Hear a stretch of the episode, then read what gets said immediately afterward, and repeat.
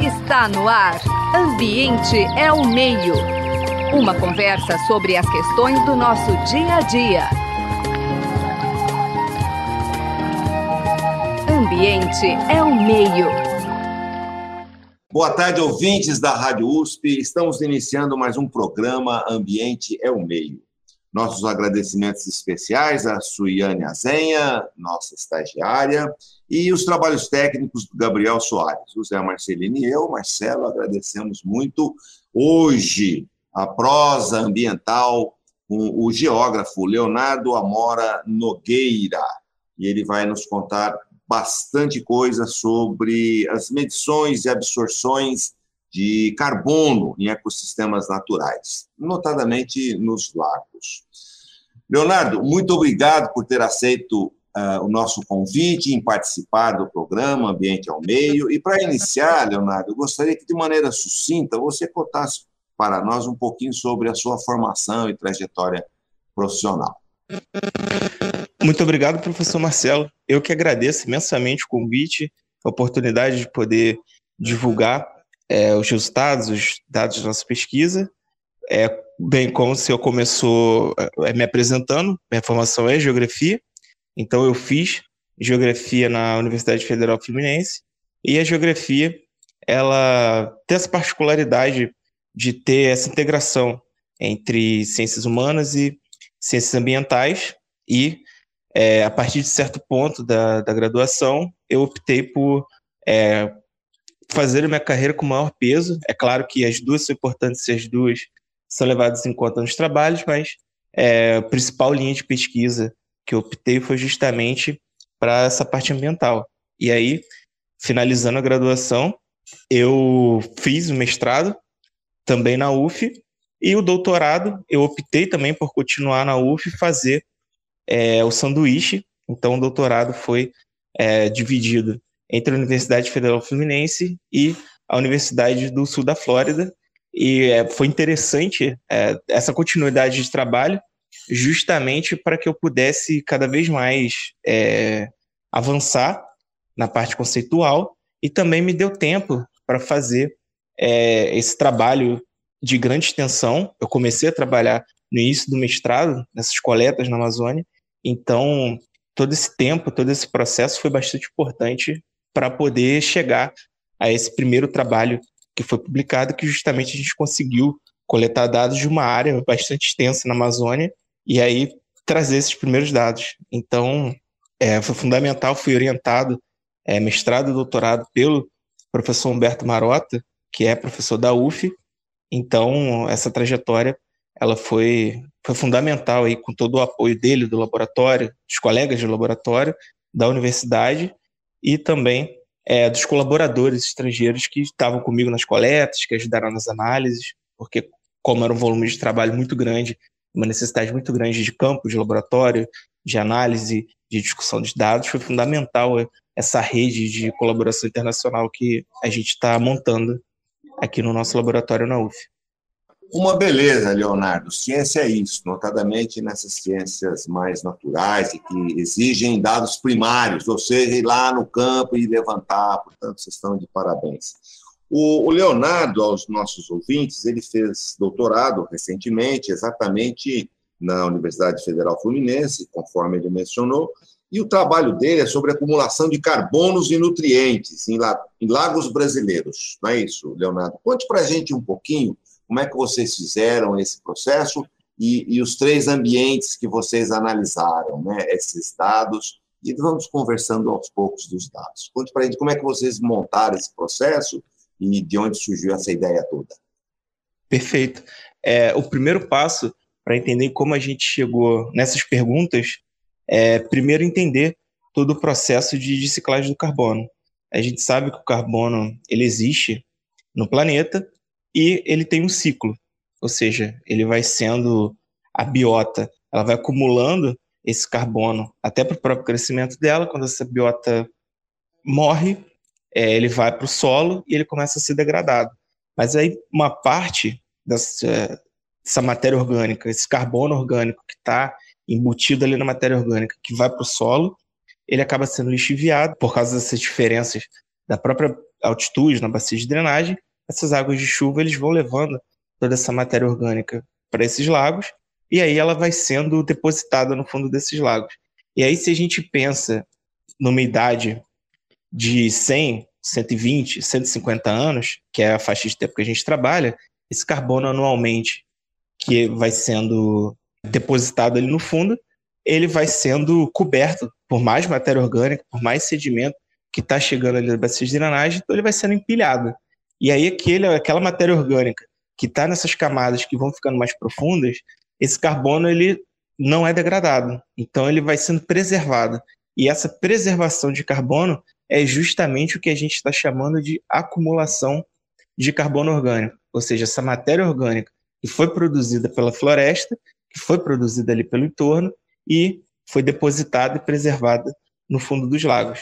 Então, já existem trabalhos em outros biomas, a gente decidiu fazer esse quadro global para a gente entender como era a acumulação de carbono em lagos de uma forma geral, e a gente foi em artigo científico, tese, dissertação, esses trabalhos publicados, e a gente começou a montar uma base de dados para a gente entender a distribuição da acumulação de carbono em lagos, e aí a gente pegando o planeta como um todo, e aí a gente viu que justamente a zona tropical, que é uma zona bastante importante, primeiro, se a gente está falando de matéria orgânica, é justamente nessas latitudes tropicais que a gente tem a maior produção, porque a gente tem mais luminosidade, a gente tem ali bastante nutriente, então é, luz incide o ano inteiro, então a gente tem é, nessas áreas uma produtividade muito alta, da, uma produtividade primária ali muito alta.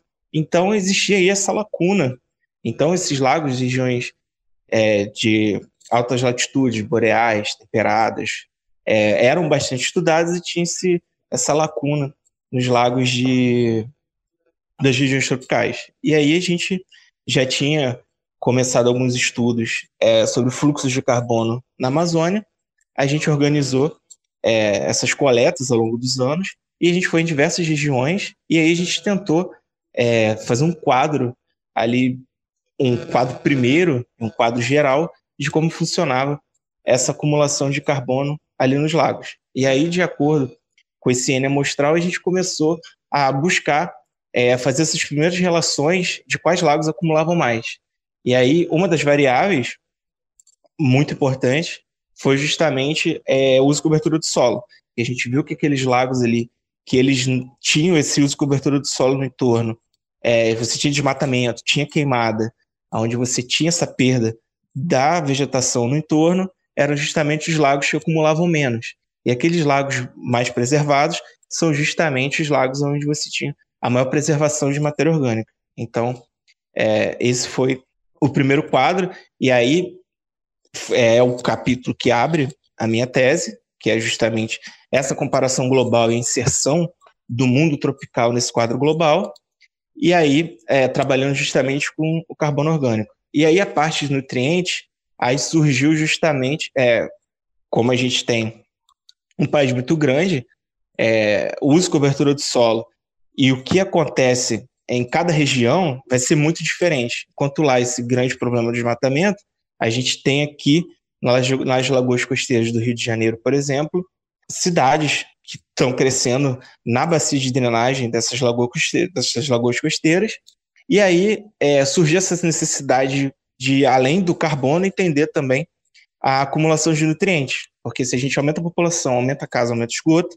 a gente tem esse aumento muito grande de nutrientes a gente tentou entender como isso funcionava, olhando especificamente para o sedimento. E aí, no caso, enquanto o acúmulo de carbono em uma área preservada é bastante interessante, ainda mais quando a gente está falando de manter níveis de efeito estufa, diminuir é, degradação, perda é, de carbono para a atmosfera. Por outro lado, quando a gente começa a acumular muito nutriente no sedimento, a gente tem esse grande problema aí que é justamente fazer revitalização das lagoas. Porque esse nutriente que está ali no sedimento, ele pode voltar para a coluna d'água e aí a gente tem todo o problema de eutrofização, por exemplo. Então, o nutriente, né, nitrogênio e principalmente o fósforo, o fósforo é um indicativo muito grande de esgoto, de algumas indústrias que têm esse rejeito. É, o, o próprio é, detergente que a gente usa em casa, que a gente usa é, desses produtos de limpeza, tem bastante fósforo. A própria agricultura também usa bastante fósforo para poder crescer, é, para poder é, renovar ali o solo para o crescimento da, da vegetação. Então, o nutriente, quando a gente estava olhando aqui para a Lagoa de Maricá, é, era bastante interessante de a gente incluir além do carbono orgânico. E aí é interessante também essa comparação. É, se a gente pega na Amazônia, a gente tem uma diminuição do carbono, e isso é muito ruim. E aí, se a gente for olhar para os nossos dados aqui de Lagoa Costeira, os nutrientes aumentam, mas o carbono orgânico também aumenta muito, porque, é claro, esgoto, ele é muito rico em carbono orgânico também. Mas a gente não pode é, olhar para esses estudos e pensar na acumulação de carbono pela acumulação de carbono. A gente tem que entender o sistema como um todo. Se a gente pega uma lagoa costeira aqui de Maricá, por exemplo, onde a gente aumenta a acumulação de carbono, mas a gente aumenta também muito nutrientes, esse carbono, primeiro, ele é muito diferente de um carbono de biomassa de árvore. É um material que chega na lagoa e aí, é, antes de chegar no sedimento, você tem um aumento de, águas, de algas, você tem uma poluição da lagoa, você tem mortandade de várias espécies ali, você tem a degradação de uso para próprio para é, a própria comunidade que usa. Então a gente tem esse problema, esse impacto ambiental muito grande. Mas se a gente olha para esse aumento de carbono, apesar desse aumento de carbono no sedimento vindo de esgoto, você aumenta também muito o fluxo para a atmosfera. Então não adianta acumular esse tipo de carbono orgânico e é, olhar para acumulação por acumulação, porque justamente esse carbono orgânico que ele é mais fácil de ser degradado, enquanto a acumulação vai aumentar duas, três vezes, a gente agora começou a fazer um monitoramento e a gente vê que é, o fluxo para a atmosfera, enquanto a preservação aumenta três a quatro vezes, o fluxo para a atmosfera aumenta 10, 20, 30 vezes. Então, é, apesar de ser importante a gente entender cada caixinha dessa, é, quando a gente fala de acumulação de carbono em sedimento, a gente tem que ter esse cuidado de que não é acumulação pela acumulação, mas a gente tem que olhar para esse todo, tem que olhar é, para bacias de drenagem, para os diversos usos, para as espécies de que vivem ali naquele ambiente, das pessoas que utilizam aquele, aquele ecossistema. Então, isso é tão importante quanto olhar só para acumulação. Então, na verdade, quando a gente pega essas diferenças entre Amazônia, é, Lagoa Costeira, a gente está muito interessado não só na acumulação de carbono, mas a gente está muito interessado em como isso impacta ali o, o entorno desses ambientes e principalmente das pessoas e da própria biota que vive ali que usufrui desses, desses ambientes. E aí, por último, a gente tem. Não, eu queria é, só explicar um pouquinho melhor, que você explicasse, claro, um pouquinho melhor. então, uhum. quando eu tenho uma lagoa preservada, ela tem, eu diria assim, tudo de bom, porque ela acumula o carbono, fica lá quietinho, empacotado, etc. E com isso ela é um grande receptor de carbono e ótimo, excelente. Quando passa a ser degradada, inclusive não apenas com a perda dessa biodiversidade do entorno, mas também, não sei se principalmente, mas também com a emissão de nutrientes e outros, esse carbono, que você está chamando de carbono orgânico, oriundos provavelmente e possivelmente da, de esgoto, etc., é o inverso. É o inverso. Quer dizer, um acumula, o outro incrementa a liberação. Então, é, para essa função ambiental, retenção de carbono, eu preciso de ambientes nativos, ou seja, naturais, com preservação. É isso, Leonardo? Exatamente. Sobre é, a dúvida de origem, é justamente por isso que a gente faz aquele trabalho de isotopia. É, apesar de ambos serem carbono orgânico, por isotopia a gente consegue saber o que é carbono orgânico que vem de esgoto, o que é carbono orgânico que vem de floresta. Mas basicamente, se a gente pensar em degradação da matéria orgânica, quando a gente está falando de casca de árvore, raiz, é uma matéria orgânica que ela é de mais difícil degradação. Então, quando ela chega no lago, ela é, é, ela é degradada, mas ela é degradada de uma forma mais uma forma mais lenta. Mas quando a gente está falando de esgoto, a gente está falando de uma matéria orgânica que ela é muito fácil, aqueles organismos que estão ali é, no, no, fundo dos lagos, eles degradam com uma facilidade muito grande. Mas como tem muita matéria orgânica chegando, você tem essa falsa impressão de que você, apesar de estar lançando esgoto, está aprisionando mais carbono. Mas isso, na verdade, é, é falso, porque o que acontece é que, apesar de estar chegando mais carbono e de virtualmente essa taxa está aumentando de acumulação, quando a gente olha para a degradação, aquele carbono orgânico, a matéria orgânica que vai sendo quebrada ali, ela é quebrada com facilidade muito maior. E aí a lagoa ela começa a emitir muito mais do que ela tem a capacidade de acumular. Então, olhando para o ciclo do carbono, esse é o é, essa é a principal questão. Mas além disso, a gente tem ali nutrientes e aí isso acaba dando bloom de alga e começa a crescer ali é, essas algas nocivas. Você começa a diminuir a oxigenação também na coluna d'água, porque você tem esse aumento muito grande ali das algas e a gente tem esse fenômeno aí de eutrofização que a gente chama de eutrofização artificial, que é justamente essa eutrofização que ela é aumentada em função das atividades humanas ali, que não tem tratamento de esgoto e nem nada do tipo. E sobre Maricá também, é, o, a principal questão que a gente trouxe lá, por exemplo, abertura de lagoa.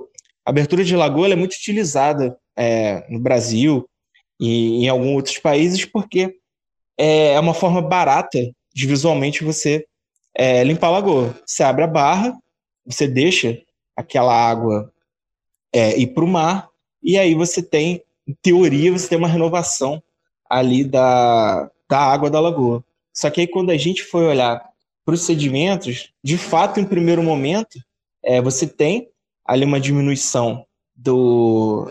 Você tem uma diminuição da quantidade de fósforo e nitrogênio que estava ali para ser depositado no sedimento, mas em seguida ele vai a níveis muito maiores, porque quando você, por exemplo, abre a barra e não trata esgoto, você diminui o nível da lagoa e você continua jogando a mesma carga de esgoto que você joga diariamente. Então, na verdade, isso não resolve, isso acaba piorando, porque em seguida a gente notou que é, essa quantidade de nutrientes de sedimento ela acaba aumentando muito mais do que o inicial antes da abertura de barra. Então, é claro, é uma situação de emergência, como foi em 2010 em Maricá, que as casas no entorno elas estavam sendo inundadas, é um fator crítico, mas aí a partir do momento que as prefeituras começam a usar isso como manejo, ou seja, apenas para limpar a lagoa, ou seja, ela não está cuidando do esgoto, ela está cuidando só é, desse visual, dessa abertura de barra para limpar as águas da lagoa, isso começa a se tornar um problema, você começa a aumentar muito mais o nível de eutrofização da lagoa ao longo do tempo. Então, a abertura de barra sem tratamento de esgoto é, não é efetivo. Você tem que ter essa dualidade aí para você lidar com o manejo das lagoas costeiras. É complexo. O ser humano vai, ao invés de melhorar, vai piorando tudo, né, Leonardo? Leonardo, mas é, isso é danado. Voltando só um pouquinho para esses resultados que você obteve, claro, eles são resultados é, experimentais, foram feitas medições, é, e eles trazem, esses resultados trazem números muito intrigantes. Por exemplo, dizer que a, a, nos, vocês fizeram três setores, três locais diferentes, né? na Amazônia, no Pantanal e a Lagoa de Maricá como sendo uma lagoa de zona costeira. Muito bem. A acumulação que vocês entenderam, de, que vocês acharam de carbono, por exemplo, numa área conservada da Amazônia, chega de três a oito vezes ser superior às, às, altas latitudes, ou seja, os países temperados lá. O uhum. Leonardo, é um número assustadoramente alto. É muito mais, é dizer, é uma função ambiental muito importante, chega até a ser um serviço, né, que eu posso valorar isso. É, e, porém, ela perde muito quando está degradada. É um recado muito claro isso, não, Leonardo? Sim, é, com certeza. É justamente é, essa questão. Primeiro, é, os estudos, quando a gente está pensando Europa, Estados Unidos, que são justamente essas regiões aí, é, que tem essas regiões temperadas, é, pega até um pouco do boreal, a gente é, você tem uma quantidade maior de lagos, então visivelmente você dá uma importância muito maior. Você tem lagos que são muito maiores do que o que a gente conta de regiões tropicais, e outros também que são muito mais estudados, porque esses são os lagos que começaram a ser estudados há 50, 60 anos. Então, quando a gente olha para o mundo tropical, é, os lagos, primeiro, são muito menores, ou seja, a Amazônia ela tem muitos lagos, mas são muitos lagos pequenininhos. Mas só que, apesar do menor tamanho de área, o que a gente mostrou é que justamente por estar na Amazônia, por ser um ambiente muito produtivo, a acumulação ali vai ser muito maior do que é, em outros ambientes. E além disso, se a gente desmata, ou seja, se você não tem mais é, carbono orgânico para ser acumulado ali, essa queda, é, esse valor que é muito alto, também tem uma queda muito brusca, que a gente não observa em outras regiões, porque justamente existe ali é, essa integração entre a floresta em pé e os lagos, que é uma relação muito intrínseca. Então, é, um depende do outro, e quando você degrada um, você impacta drasticamente o outro. Então, na verdade, o que a gente está falando é que além dessa floresta que é retirada, você ainda tem valores muito altos de, de acumulação que são, é, que são perdidos, que você deixou ali de acumular. Então, na verdade, é, o impacto ainda é muito maior do que o já descrito para perda das florestas. E no caso da Amazônia, em parte do Pantanal, é pior ainda, porque a perda é feita por queimada. Né? Então, você tem uma liberação imediata astronômica, além de perder todas as funções que você está nos, está nos falando. Leonardo, eu posso entender que, ao contrário senso, ou seja, ah, numa região de mineração, e aquela catástrofe que vira os corpos d'água e os lagos também, eh, eu passaria a ter não mais o acúmulo, mas esse desequilíbrio que ocasiona no lago, esse, esse carbono retido vira uma bomba de carbono, ele poderá ser liberado nesses lugares altamente é, mexidos, né, comprometidos com mineração, por exemplo? É, quando a gente está falando de reciclagem do carbono, é, é, um sistema muito complexo. Nosso trabalho foi é, um trabalho inicial. É justamente essa questão aí agora de, de fluxo é o que a gente está buscando entender agora para poder fechar é, para poder não fechar, mas procurar entender um pouco melhor como funciona é, essa relação entre acúmulo e fluxo para a atmosfera. Então, na verdade, é, essa é uma pergunta muito interessante, mas o que a gente consegue responder é, com esse trabalho inicial é justamente é, a perda de acumulação. Mas em relação a fluxo para a atmosfera, a gente ainda precisa de, de mais estudos para entender essa, essa relação o Leonardo, aumenta a necessidade de manter esses ambientes. Se nós não sabemos nem como é que eles funcionam direito e potencial retenção de carbono que apresenta, a retirada desse, desse ambiente é, nesse momento crítico de aumento de temperatura global, de mudanças climáticas, é, um, é uma temeridade, né, Leonardo? Sim, com certeza. Ainda mais é, com o Acordo de Paris, com essa organização é, internacional para diminuição de, de concentração de carbono na atmosfera, quando a gente está falando de preservação ambiental, é, é, fundamental, porque, na verdade, é, a gente, quando começa a desmatar sem entender, é, tanto para desmatamento, queimada, quanto construção de hidrelétrica, que também na Amazônia é, você perde muita área vegetada em função disso, é, é fundamental a gente entender melhor o funcionamento para poder é, organizar, porque esses trabalhos, no fim, é, a finalidade deles, além de ser repassado à sociedade para que ela entenda melhor aquele quadro geral, é esse trabalho ser usado pelo poder público, é ser usado pelos gestores, para a gente poder efetivamente criar ali planos de ação, gestão, de é, entender melhor o sistema sobre o qual você está querendo fazer algum tipo de intervenção.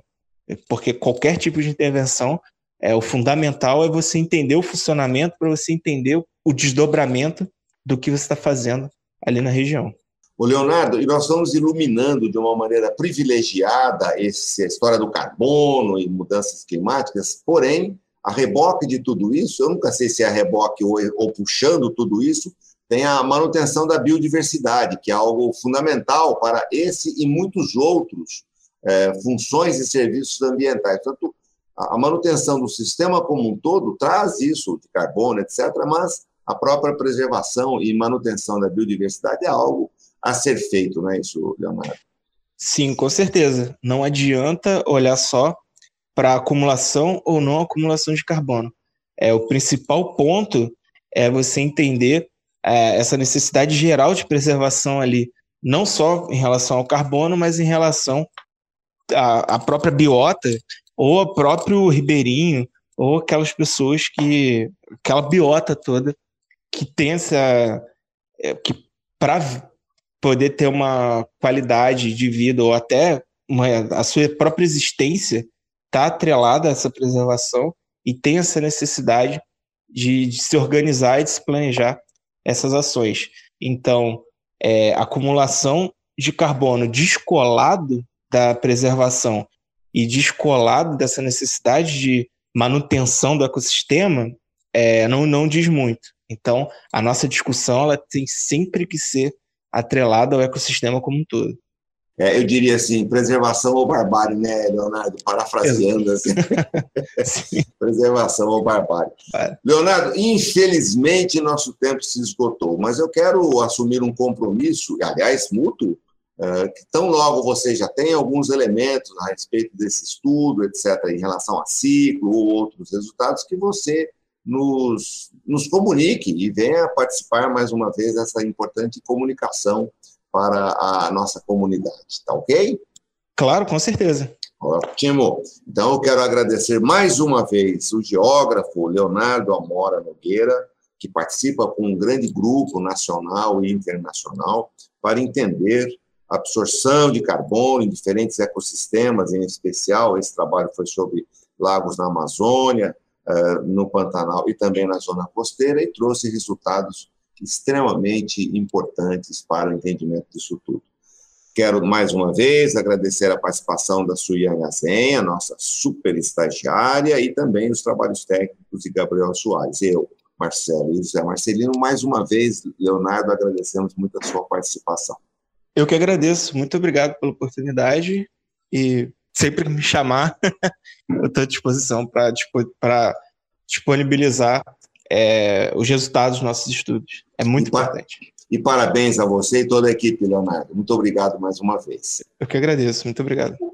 Você acabou de ouvir Ambiente é o Meio. Produção e apresentação: José Marcelino e Marcelo Pereira. Música tema: Evandro Navarro. Sonoplastia: Mariovaldo Avelino. Ouça também este e outros programas em www.ribeirão.usp.br.